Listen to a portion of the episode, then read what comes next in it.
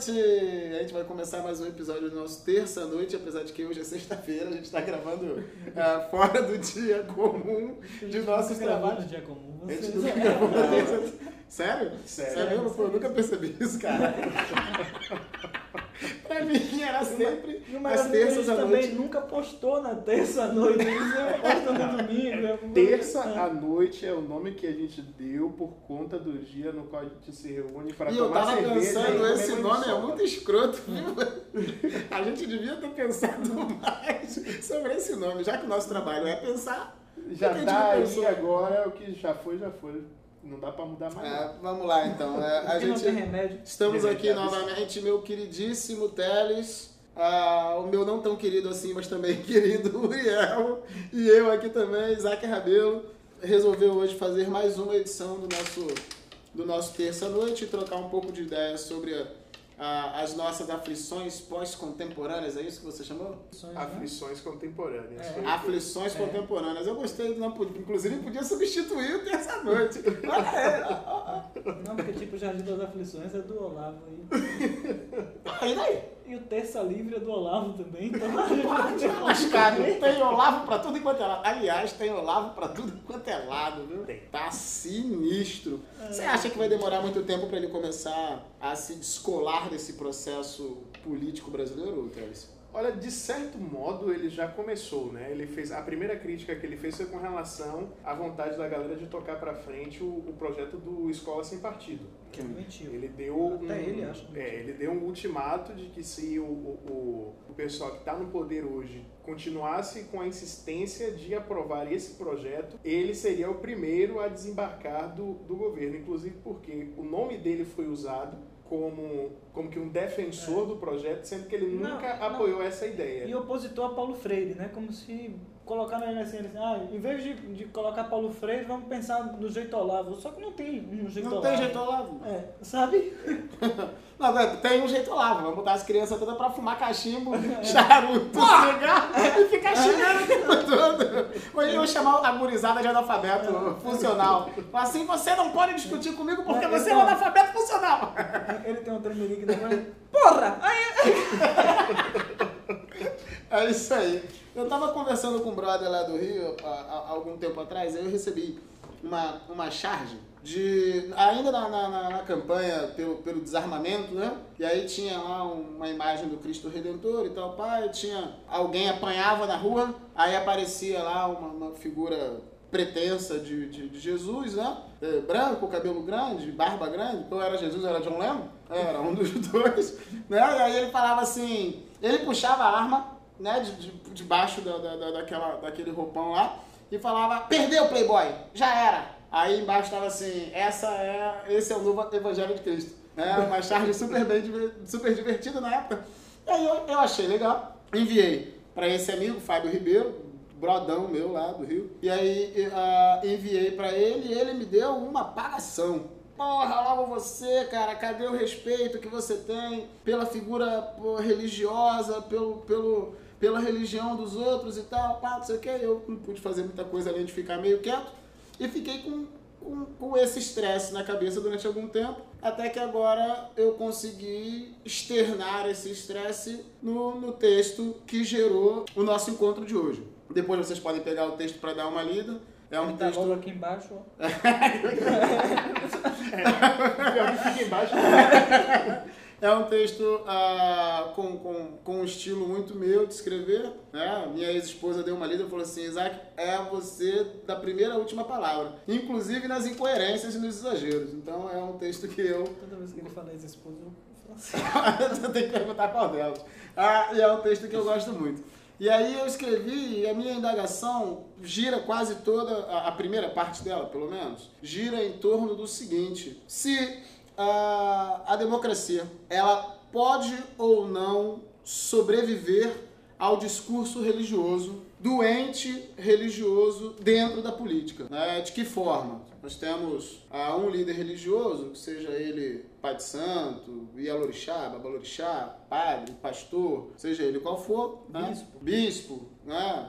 rei, seja ele qual for, E aí essa figura resolve entrar na vida política, né? seja como vereador, deputado estadual, deputado federal, qualquer coisa do gênero. E quando ele entrar na vida política, a minha primeira indagação é se ele adentra a vida política como indivíduo ou se ele adentra como a, avatar ungido por um Deus que, que fez dele um, um sacerdote, de qualquer monta. E aí vai a minha segunda indagação, que é, bem, estando esse cara na política como representante de Deus, as pessoas que votaram nele votaram na pessoa dele ou votaram Em Deus. no sacerdote que é uma, uma Um representante. um representante de Deus. pontífice. Exato. É, mais algum, algum questionamento? Não, vamos parar por aí que depois a gente vai voltando nele, Pronto. porque tem mais. Primeiro- Vai, vai adiante. lá. Seu- Democracia sobrevive? O primeiro questionamento, né? Se a democracia ela é capaz de sobreviver a esse, a esse fenômeno. Primeira coisa que eu acho que a gente precisa observar é que esse não é um fenômeno novo. Principalmente porque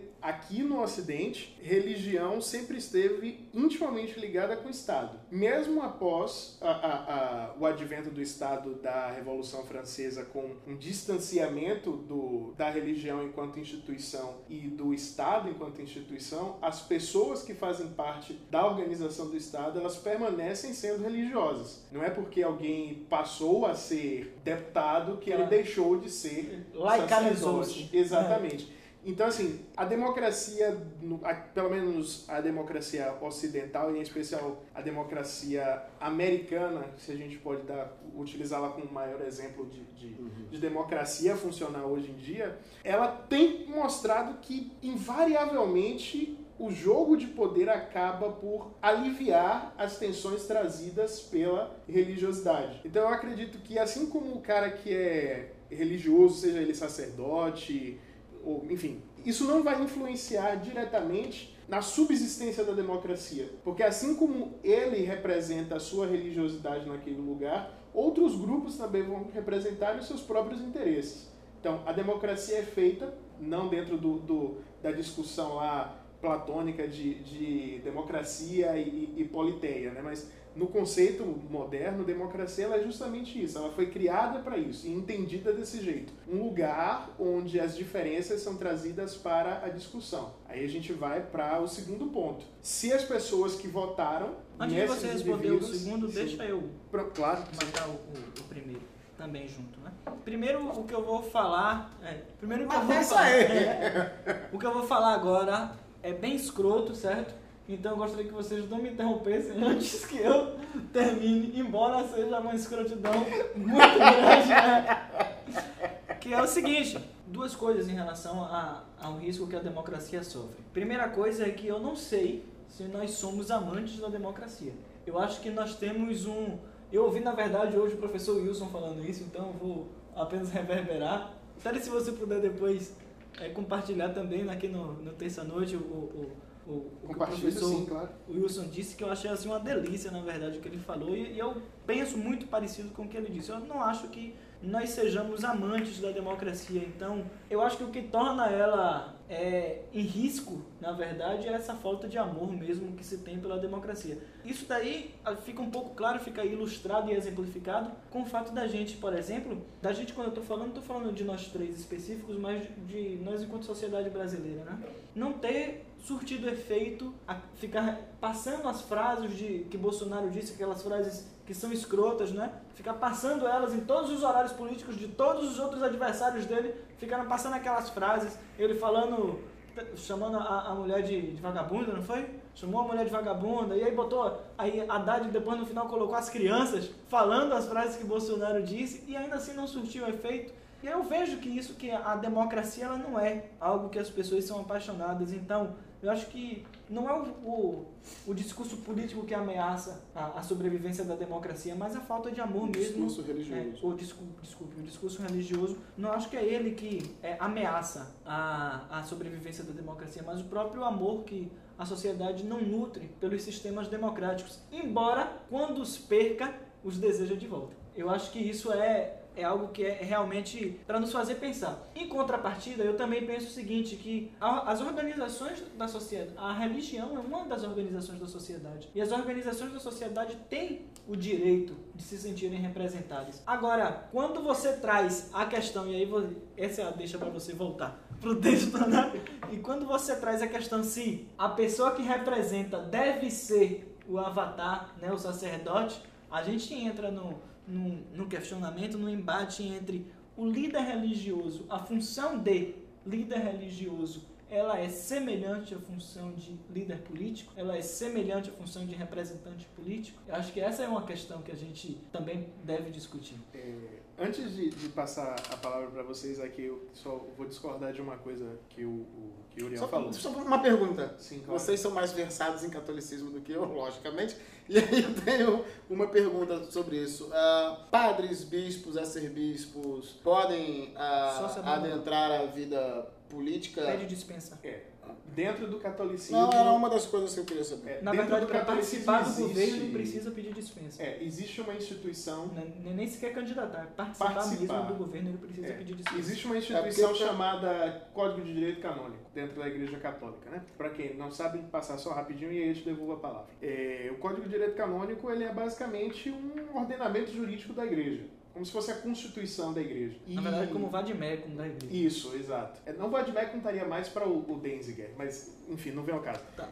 É, a ideia é a seguinte: é, a, a, função, a função do sacerdócio, seja ela instituída no presbítero, no episcopo ou até mesmo no, no pontífex, essa função ela não pode ser confundida com uma função de liderança política. Ele é um líder social, sim, ele pode posicionar-se politicamente, sim, mas ele não pode assumir uma posição de liderança política porque a igreja assumiu um compromisso de separar-se do Estado, que é uma coisa que é difícil da gente compreender hoje e é difícil fazer com que as pessoas mais tradicionalistas, que querem buscar um retorno a, a histórico às tradições da igreja, compreendam que essa separação foi necessária. E eu vou deixar é isso tradicionalismo, não, não, tradicionalismo arcaico. Isso é anacrônico, é, talvez. Eu perguntei porque assisti esses dias um, um, um, vídeo do, daquele reverendo, acho que é reverendo Caio, Caio Fábio. Caio Fábio não é católico. Caio, é não, sobre o Caio Fábio, não, mas sobre ele em especial. E aí uma das perguntas que alguém fez a ele, um dos, dos, dos, dos devotos da igreja dele fez a ele, foi, foi assim, ah, nós cristãos e protestantes já somos atualmente cerca de 70% da nação brasileira como um todo. Ah, agora não seria a hora de nós tomarmos ah, o sistema político nas mãos e influenciarmos esse sistema para que e pressionarmos esse sistema para que o Brasil se torne verdadeiramente um, um, um país cristão?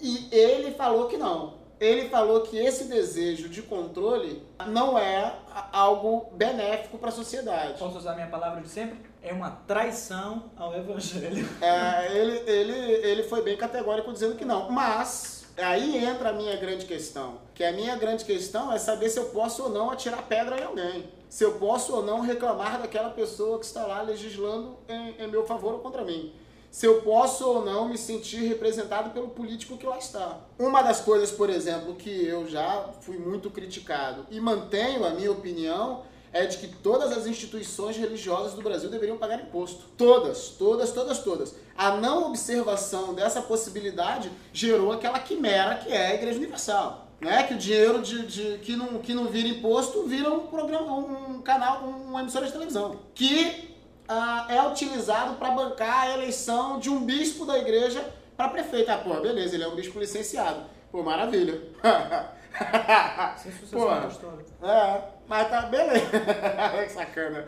Mas uh, isso é algo que a gente deveria ter extrapolado antes, as possibilidades, e não foi feito porque ninguém usou o artifício antes. Aí as igrejas evangélicas despejam milhares de reais em campanhas não declaradas, porque elas fazem entre elas mesmas, para determinados pastores que se tornam vereadores, deputados e coisas do gênero. Eu estou falando especificamente sobre as igrejas evangélicas porque esse é um movimento muito poderoso dentro das neopentecostais. Sim, na verdade. E aí eu tenho um respeito natural, é, é, é eu, eu, eu, devolvo a palavra para vocês aí. Continue. Eu tenho um respeito natural por todo líder religioso, todos eles. Até que ele me prove que ele não preste, que ele é um canalha, que ele é um ladrão, que ele é um corrupto, que ele é um safado, que ele nunca viu Deus nenhum e diz pra todo mundo que tá vendo uma divindade, seja ela qual for, eu gosto do cara, sacou? Eu acho legal. O trabalho não é que as igrejas... pedófilo, etc. É, é, Aí é. O pior trabalho que as igrejas fazem é extremamente importante para uma regeneração de- do, do- indivíduo que está doente dos males sociais. Né? A galera que, é, que perde o controle sobre o uso de drogas,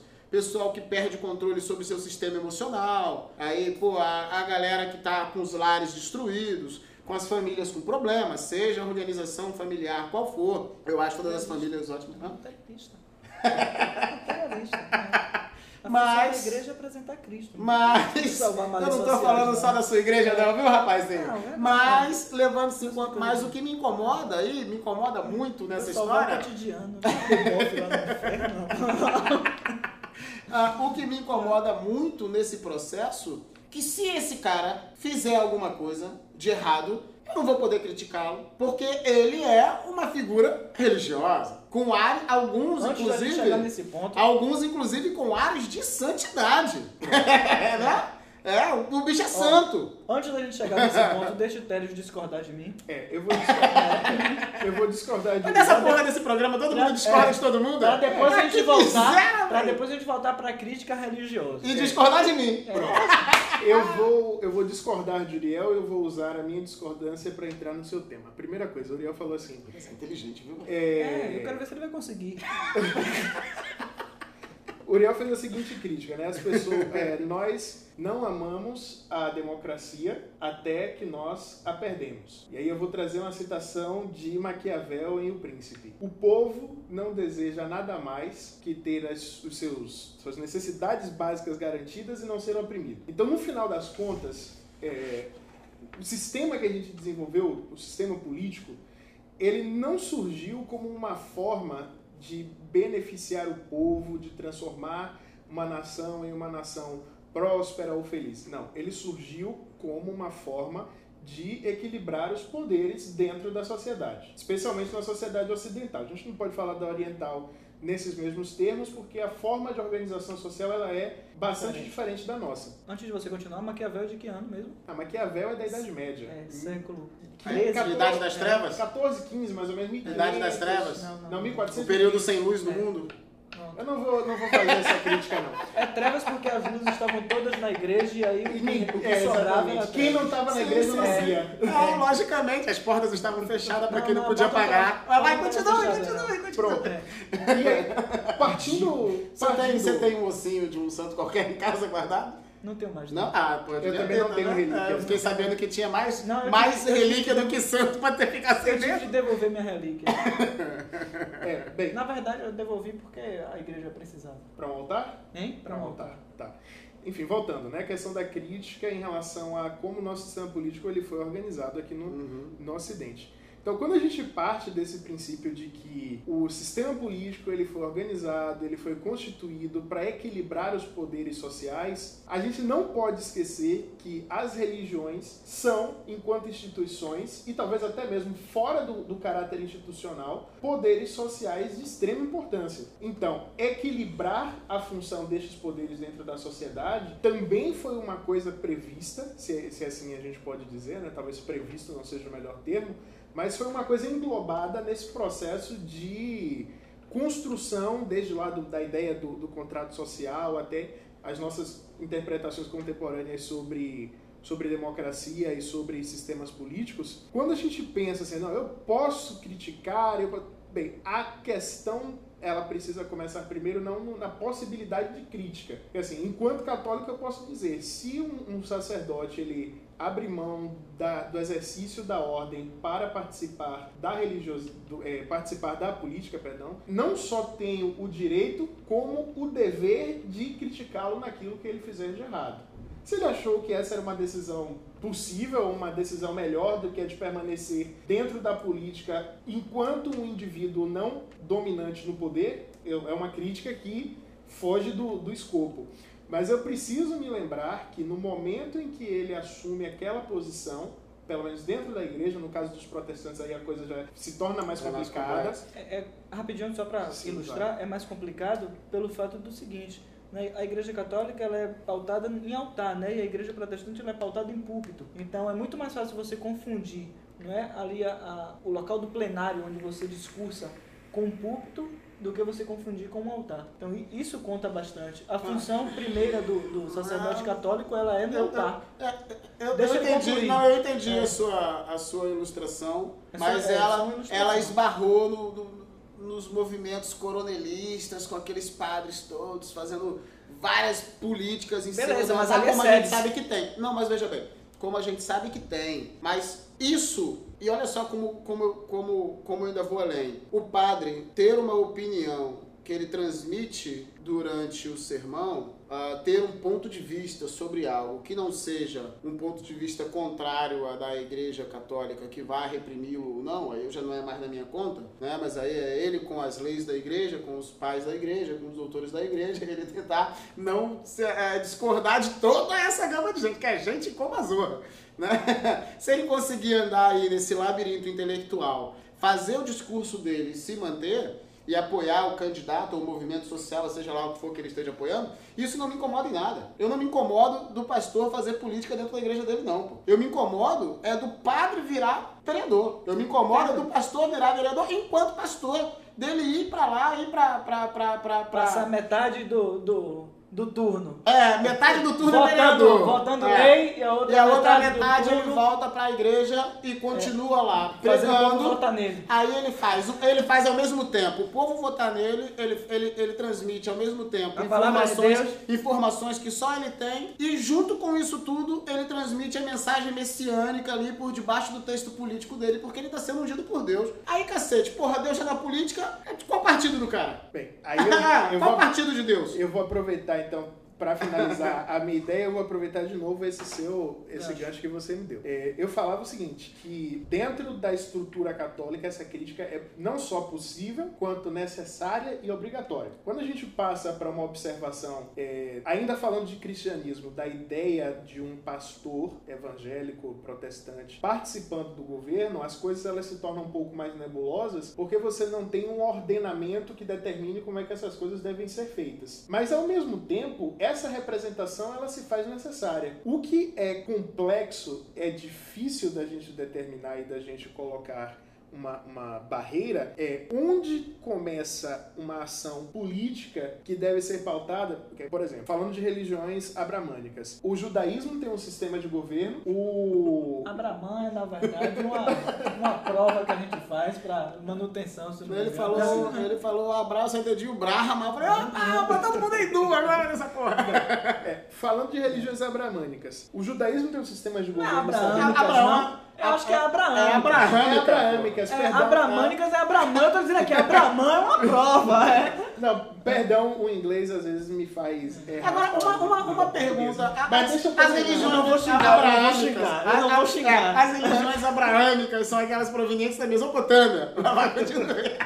Não, De é todo- outra Vem tudo da Babilônia, na verdade, Não, né? Zoroastro é outra história. Você vai falar pra mim agora que Abraão não veio da Mesopotâmia. Eu vou te matar. Eu vou te matar. Vai, continua. O cara veio da cidade de Um. Eu vou te matar. Vai, Ele, continua. ele tomou banho no Rio Jordão. Acabou.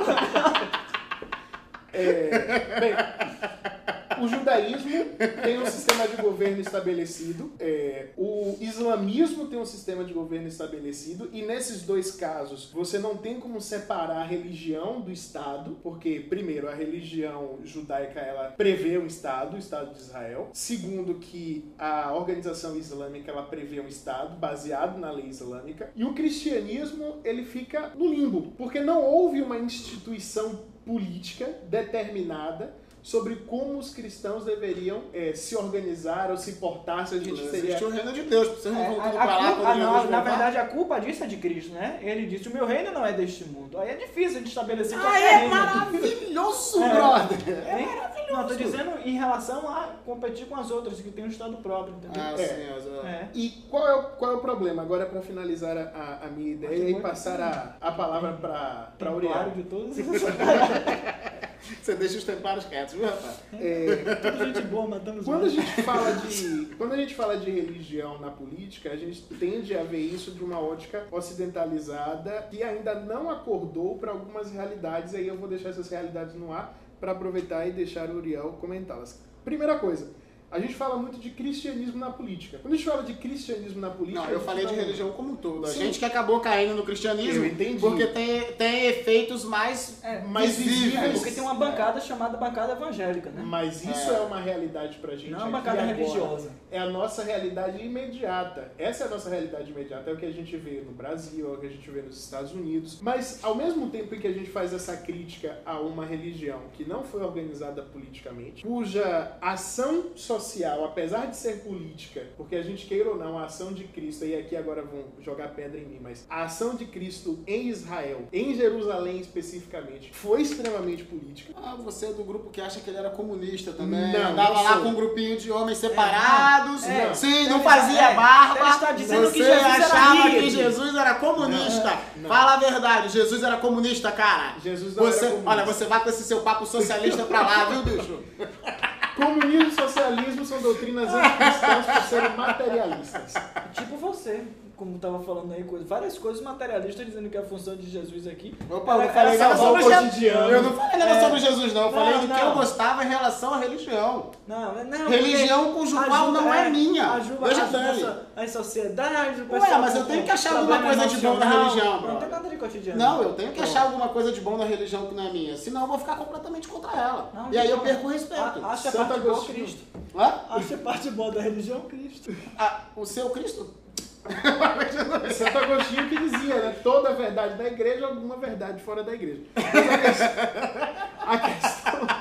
Vocês são escrotos, cara. Caralho, Século velho. Eu fui parar com dois porra, Onze, dois né? coroinhas, brother. Vai XI, lá, Tentando finalizar a ideia ainda, pra gente não ficar perdido no meio do caminho. Que a ideia é a seguinte: a gente faz essa crítica porque é uma coisa mais visível, uma coisa mais direta, uma coisa mais palpável, porque é a realidade que a gente vive hoje no Brasil e nos países que estão ao nosso redor. Na nossa região, a- o nosso diálogo político em relação à religião trava-se principalmente com o cristianismo. Em alguns países como o Chile, de uma forma preponderantemente católica, e em outros países como o Brasil está começando a se tornar agora, os Estados Unidos sempre foi preponderantemente Protestante. protestante. Mas ao mesmo tempo a gente vê um fenômeno que vem acontecendo na Europa principalmente e de uma forma mu- muito clara na França, em que o islamismo ele passa a ser essa religião do diálogo preponderante. E aí a gente esbarra num problema.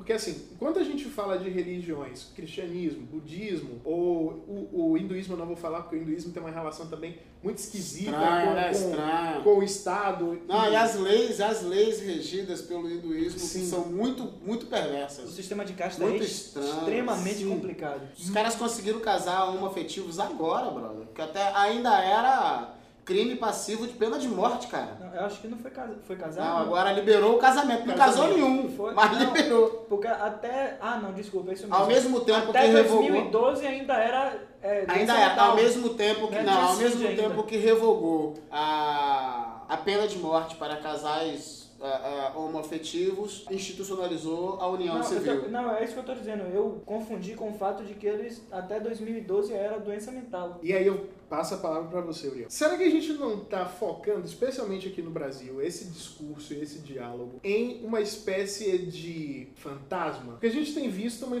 Claro, a gente tem é, essa a questão que, que Isaac trouxe dessa ideia de, do, do protestantismo no Brasil tomar o sistema, que me, me- me soa bastante socialista, essa ideia de, de, de minar o sistema, de tomar o sistema, a revolução praticamente trotskista, né? Na ideia de É. de se infiltrar na- na- nas organizações para tomá-las por dentro É, e transformar o Estado ecologia. brasileiro em uma coisa que ele não foi planejado para ser. Mas você sabe que a, a, a distância entre esse sonho trotskista, esse devaneio e a realidade é só um grupo disposto a pôr em prática. Sim, claro. Você sabe disso, Sim, né? claro. Ah. Mas aí. Você tem um grupo disposto a pôr em prática e um grupo ainda maior Um de grupo pessoas que apoiam É. isso, Sim, virou, virou verdade. Um grupo Sim. patrocinado. Haja visto, haja visto, por exemplo, essa devassidão que o, que o grupo jurídico do Moro faz no, no nosso sistema atual. Sim, sim, sim, sim. Ah. Mas aí a questão que eu deixo é a seguinte: a gente deveria estar discutindo qualquer religião ou nós deveríamos estar discutindo os limites? Porque quando a gente pensa num sistema como o sistema islâmico, por exemplo, não existem limites de separação entre o Estado e a religiosidade. É- é- foi interessante você tocar nesse assunto e, eu, e quando a gente começou a dialogar, a primeira interrupção que eu fiz foi: vocês que são católicos, existe alguma, uh, alguma proibição do, do, do, líder religioso estar naquela situação? Por quê? Porque o Estado não limita. O Estado não limita. A nossa democracia não prevê isso. Não prevê. Como a nossa democracia não prevê, as portas estão abertas. Deixa eu te dizer uma coisa, só, Diga. só observe uma coisa estranha. Geralmente todos. Observar uma coisa estranha. É. é a maioria dos sistemas religiosos, é. eles têm uma hierarquia, certo? Agora eu vou me prender apenas nos, nas religiões cristãs. Essa hierarquia geralmente tem a pessoa que lida com o, o, os fiéis e, as, e, a pessoa que lida com aqueles que lidam com os fiéis. E aí vai aumentando, né? De, de, de casta em casta. É, o estranho de um pastor, um padre entrarem na, na política é que eles não estão representando o interesse daqueles fiéis que votaram nele. Ele está representando, até pode estar, né? Representando é. o, o, o direito você meio que, que é, travou o processo. É, me, o processo não é travado. Ele pode, ele pode também estar. Mas a ideia é que ele ainda pertence a uma hierarquia outra. Dependendo da religião, não. É o que eu estou dizendo pra Dependendo você. Da religião, não. Porque, por exemplo, se ele for um, um, um, um, um babalorixá, é por isso que eu disse, ligado né? exclusivamente só ao terreiro dele e não tem uma linha por sucessória que, eu, que, o prenda a um terreiro por ancestral. Isso eu, por isso que eu coloquei ele fala por si mesmo. Eu falei, coloquei uma exclusividade. É, a, Agora membros de igrejas neopentecostais, membros de igrejas neopentecostais, elas tendem a ser individuais. É, nasceram ali naquele momento. É. Mas observe que esses daí não são a grande maioria que está formando uma bancada evangélica. Eu estou trazendo hoje uhum. a situação. Tô, ainda vou chegar no que o Teles disse sobre o limite, estabelecer limites a discutir ali as religiões que estão aqui hoje. Né? É, então, para mim é estranho você, além de entrar no ramo da política, pertencendo a uma outra hierarquia. Ah, sim. Então, para mim é, é, estranho porque você vai, se você está representando a vontade de um povo e, e essa vontade ela não é, está em consonância com o que diz o seu líder direto dentro da, da hierarquia, aquelas pessoas que te elegeram, elas não vão ser atendidas em vista de você atender a uma obediência que você deve a, a uma hierarquia. Isso para mim é algo que deve ser Mas estranho. Mas é, é lógico o que seu também... raciocínio religioso, ele vem de, uma estru... de um ambiente absurdamente estruturado. São dois mil anos de estrutura. Eu sei, mas... Dois mil anos de estrutura institucional que fez esforço pela centralização do poder ever. Sempre. Eu sei, é? mas observe. As outras não são assim, porra. Mesmo os grupos islâmicos não têm essas características. Você tem grupos isolados. Sim. Os judeus também não têm essas características. Tá. Você tem rabinos isolados. Beleza, cara, mas vamos fechar aqui. É, Igreja Universal não tem uma estrutura como essa? Não tem pastores que obedecem a bispos, bispos que obedecem a outros tipos de bispos? Sim, sim. E todos é uma igreja centralizada. No, no Edizão? É, Macedão? Tá centralizado. É, não, enfim, o que eu tô trazendo, na verdade, é que, em geral, é, é estranho essa, essa situação acontecer. Então, mas... Ah, é, tem tem, tem olha, uma coisa eu que eu acho, que vocês saem na frente, pô. Eu acho... A, idade, a, eu... a Idade Média faz vocês saírem na frente. Porque foi uma experiência de adentrar demais a organização política que deu merda. Mas deu merda para a organização política? Não, os estados continuaram estados e, e os estados não são mal vistos. E mesmo o rei Felipe o Belo, lá da França, que foi um filho, um filho de, de cabrunco, ele saiu bonito da história. Mas a Igreja Católica saiu com uma mancha tão grande, mas tão grande, mas tão grande, que vai ser necessário aí muitos séculos de história até que a gente consiga rever o que aconteceu na Idade Média. Tem, ó, eu falo sobre Idade Dumas, Média de sacanagem, Dumas, mas a gente sabe que é complicado. Alexandre Dumas brinca legal com isso na, na série de livros dele, inclusive Os Três Mosqueteiros, né? Que tem o, o cardeal lá, é, Richelieu, né? Que é, enfim, é, é, muito bacana toda a ideia que teve de que se comprava, né, ordena, ordenações, inclusive se comprava cardelanato, enfim, de tudo mais, né? Mas para mim, o, o lance que a gente experimenta hoje, que é extremamente triste até da gente pensar é o seguinte, que quando a gente coloca um religioso na política, um religioso na política, e não, ou melhor, coloca um representante religioso, um líder religioso, né? Não uma pessoa religiosa, mas um líder religioso na política e que você traz assim, e qual é o partido de Deus? Você tem esse daqui entrou representando Deus, mas pela igreja tal, esse aqui entrou representando Deus, mas pela igreja outra lá. Né? Aí todo mundo vai virar representante de é? Deus. E aí eles se juntam numa bancada só e aí, tipo, sabe? É, e eles começam a concordar em algumas coisas que são, de fato, coisas cristãs e tudo, mas divergem entre si mesmo em, em doutrinas eu acho que é uma, uma coisa extremamente complicada a gente pensar em trazer um, um país, um, uma sociedade que pensa diversas maneiras um, um cristianismo e quer que todas essas maneiras se sintam representadas Vou te dar, vou te dar um no- exemplo. Vou te dar um exemplo. Quando o Silas né? Malafaia, que não é um, um- um representante político atuante do é, pessoa direta, né? Ele não, não, não, não- não ocupa cargo Não é político. parlamentar. Não ocupa É. cargo político decorrente de voto, mas ele é um cara que tem grande influência na vida política, tanto que ele tem parentes que são políticos, né? Uhum. Tem, tem parentes que são eleitos a partir da campanha que ele faz. Então, e ele admite isso, na boa. Mas quando ele foi acusado de corrupção, que acharam lá 300 mil reais, se eu não me engano, se minha memória não falha, que acharam uma, uma quantia fora do comum e fizeram lá uma devassa lá nas, nas contas dele Ele e tal. foi doação. Ele falou, olha, eu recebi doação de um político. Não me interessa de onde esse político conseguiu o dinheiro. Isso é problema dele. O que me interessa é que eu recebi esse dinheiro como doação para minha igreja desse político. Ponto. A minha questão não é sobre o discurso dele. O discurso dele, para mim, é o que o discurso ao redor do dinheiro em relação às igrejas protestantes atuantes no Brasil que se dão a esse desfrute, é, esse discurso sempre o mesmo. Não interessa quem me deu o dinheiro, o dinheiro é meu. Ah, eu ganhei dinheiro de um traficante que se converteu,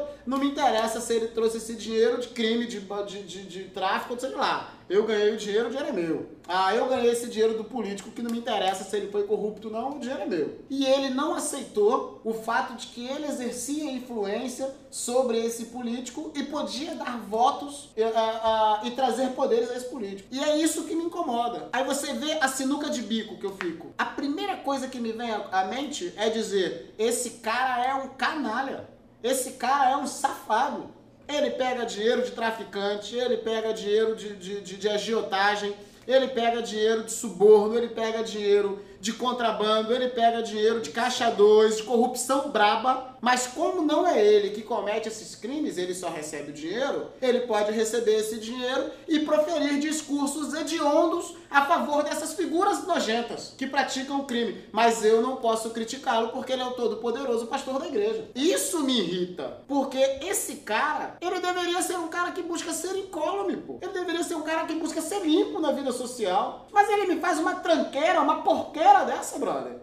E eu não posso ter o direito de criticar, porque vai vir sobre mim centenas de milhares de pessoas dizendo que eu não tenho fé em Deus. Isso não é irritante, bicho? Caraca, velho, meu estômago revira, velho. Porque eu venho aqui, ó, na ponta da língua de falar assim, eu lembro quando o, o Boechat mandou uma mensagem pra ele, que eu achei, inclusive, divertidíssima, que eu não vou poder repetir agora, porque o- o- me pediram pra eu xingar menos palavrão nos vídeos. Mas aí me falaram aí sobre pássaros voando e o Boechat falou pra ele, ô Malafaia, vá pô, pegar uma espingarda e brincar de caçar rola. Aí, porra, cara, é a, a mesma vontade dá, mas a gente não pode porque o cara é um pastor. E quando ele foi se defender, ele citou o fato de ser um pastor, ele citou o fato de ser um servo de Deus, ele citou o fato lá de ser o que ele queria ser, bicho. Sacou? Isso não te gera incômodo? Isso. Essa, essa é a indagação que gerou o texto. É. O texto foi gerado a partir disso, Rapaz. da minha impossibilidade de me expressar, porque eu- as pessoas são protegidas por um secto. E não interessa se o cara faz merda ou não, ele simplesmente é o santo e fodeu. Assim, lógico, concordo com você, contudo, até, até porque eu faço isso também, né? É, um pouco antes você comentava sobre o coronelismo e que se utilizava o espaço Sim, da sim. igreja para... Então, é, eu acredito que a gente experimentou aqui também no Brasil uma, uma- um retorno disso, né? Da- dessa, dessa proximidade. No- na igreja católica se chama o SEBS, né? E SEBs, para quem não sabe, são as comunidades eclesiais de base. isso. E aí uma, uma programação que... Você sabe que não mudou nada, né? Eu não sei o que é uma comunidade Não, mas agora fica- base. Agora fica é- mais fácil da pessoa pesquisar. É. Mas o. É, é essas recipes que geraram seu amigo aí, Leonardo Boff.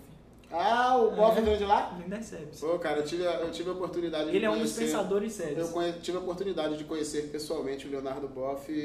Pô, que cara lúcido, viu, velho? De, de Ah, raciocínio muito lúcido. Ele, um Nossa, grande. ele é um, ele um é grande um, pensador, Eu acho ele, eu acho Um grande ele um, pensador. um, um filósofo muito bacana. Eu não concordo com as conclusões dele, mas eu. lógico que não. Ele É. coloca a sua igreja em xeque de mudança. Pô, lógico que você não vai O concordar. problema, ele bota Cristo em xeque de mudança. O problema não é muito minha igreja, não, porque eu tenho críticas também, não a minha igreja, mas é o modo como as coisas se processam eclesialmente. É... Esse é um assunto com outro É, momento. deixa pra, pra outra história. Cerveja Mas- daqui a pouco. O- Então, mas voltando, sobre Hum. a, a impossibilidade de se fazer crítica a, a um religioso. Eu acho isso extremamente complicado e, sobretudo, quando, fora mesmo da, do, do ambiente político, é difícil você fazer crítica porque ele tem um, um secto de, de, de seguidores, né? É, as redes sociais agora elas montaram outro tipo de secto de seguidores, né? E, e ao mesmo tempo montaram também outro tipo de líderes religiosos. A gente tem um- agora um- uma tipologia de líderes religiosos que são procuradores de curtidas, sabe? E isso me incomoda bastante. Não que eles não façam seu papel religioso também, mas a, o que aparece deles nas redes sociais é uma busca por curtidas. Então, observe, tem um, um grupo da vou falar, somente sobre a Igreja Católica nesse momento. É, tem um grupo da Igreja Católica que bate palmas sempre quando uma pessoa é grosseira com outro grupo da Igreja Católica. Não que o outro grupo da Igreja Católica esteja completamente certo, nem que ele esteja completamente errado, mas o fato de você bater palmas porque está sendo grosso com outro grupo da Igreja Católica é estranho. E você não poder falar isso quando eu faço algumas críticas ao- à postura de alguns padres e, e posturas que são realmente canonicamente erradas, o, o Dani sabe do que, eu tô, do que eu tô falando, com, como uma vez saber. É, com- Esse papo não. de padre traz uma maldição sinistra pra dentro de casa, viu, brother? Vou dizer pra você, vou dizer pra você uma coisa simples. Haja plantinha de arruda pra tirar a maldição de padre.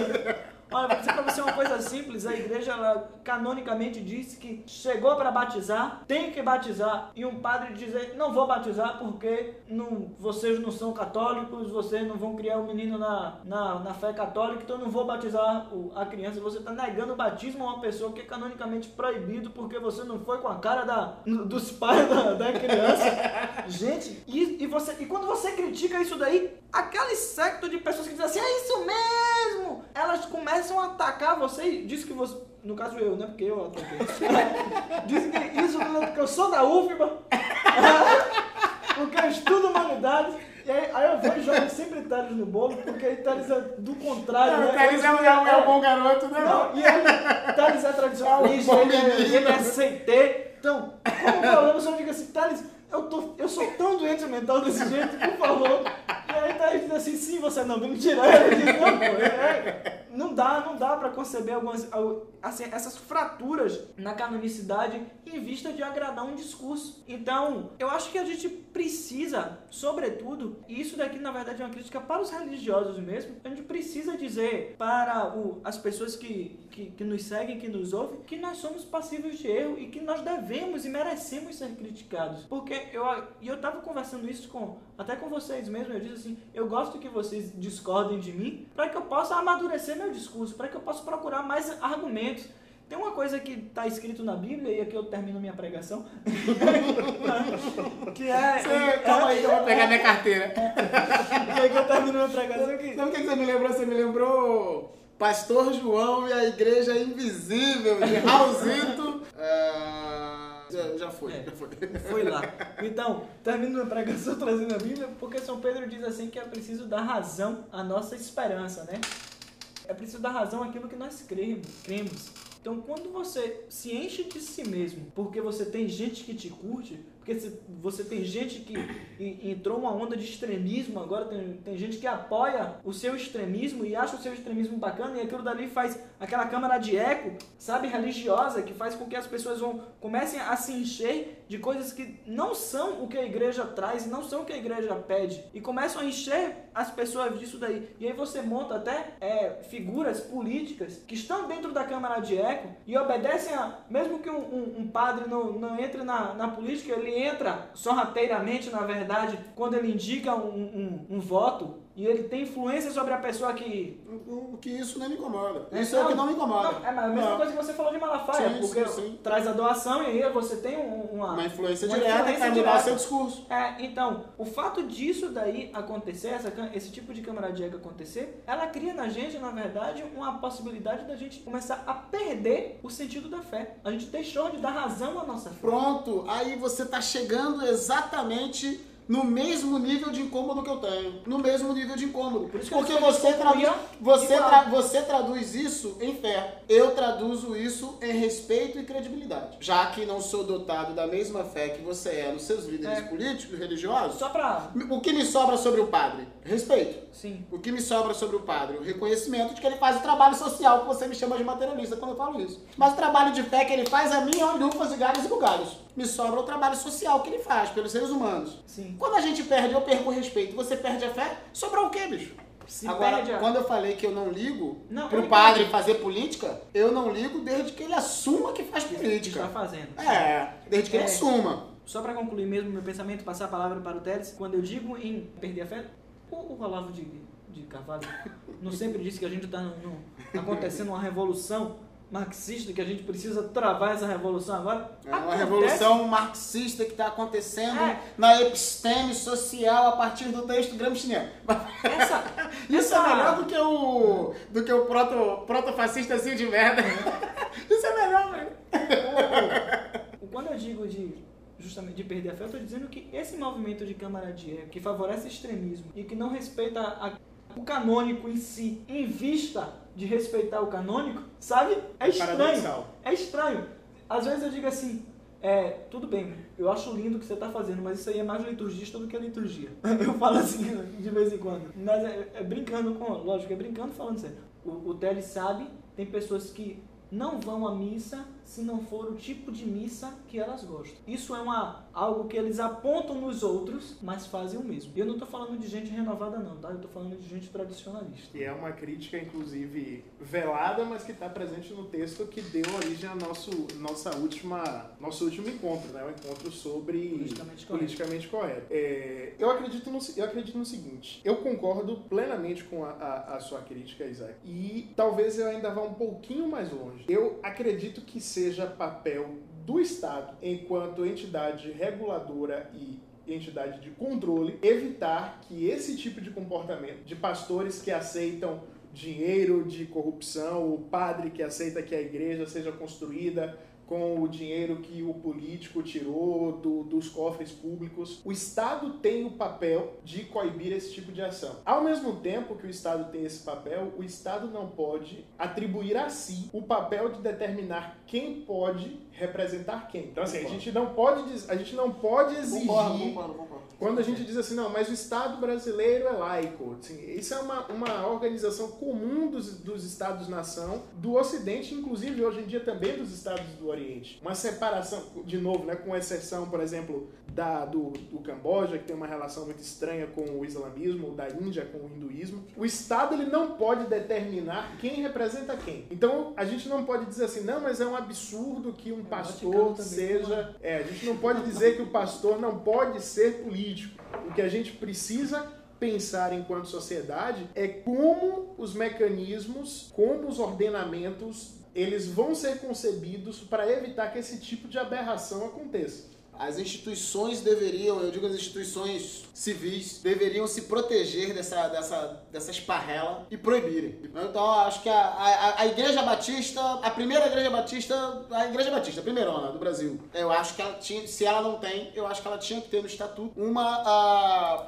proibição para que os seus pastores a, adentrem a vida a, a, como parlamentar. Mas, veja, Mas eu, exigir- mas eu espero isso da instituição. Rapidinho. É, exigir isso favor, da, da instituição é Último complicado pelo seguinte: eu acho que a gente não pode esperar quem é beneficiado que critique a aquilo que o beneficia. Então, é uma responsabilidade do Estado como um eu nem vou dizer do Estado, mas da sociedade como um todo, impedir que esse tipo de aberração aconteça. E aí, no segundo ponto, que é com relação à crítica que é dirigida a essas pessoas que estejam elas numa posição de poder estatal ou não, assumem para si o papel de liderança política enquanto liderança religiosa. Isso é eu, não, eu vou falar aqui agora também de um ponto de vista cristão, não necessariamente católico, mas cristão. Cristo sempre disse: dai a César o que é de César. Quando ele diz isso, ele cria uma separação clara entre aquilo que é da religião e aquilo que é do Estado. E quando aquele que é da religião se envolve com o que é do Estado,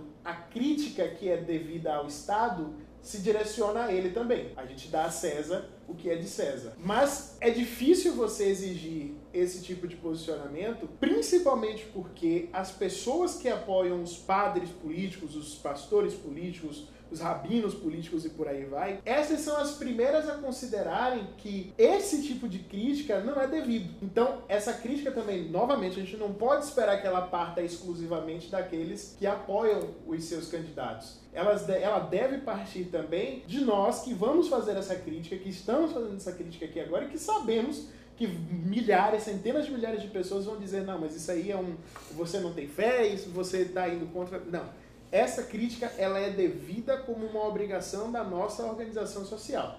Da mesma forma que eu vou fazer uma crítica, e é uma crítica que eu reitero várias e várias vezes, à ideia de existência de uma bancada do agronegócio. Essa crítica que é dirigida à existência da bancada é, é, da Bíblia, como ela é chamada agora, deveria ser dirigida também a outras bancadas que não defendem o que é do interesse público. Elas defendem o que é do seu interesse particular. privado. E aí, para finalizar, a gente não pode então se deixar levar por essa confusão do que é o meu interesse e a minha crença enquanto cristão católico e o que é interesse do povo. Eu tenho um conjunto de valores, uma moral determinada, que creio eu sejam valores absolutos, mas esses valores absolutos são defendidos dentro de uma estrutura de diálogo, uma estrutura democrática. Nós não vivemos em um país católico.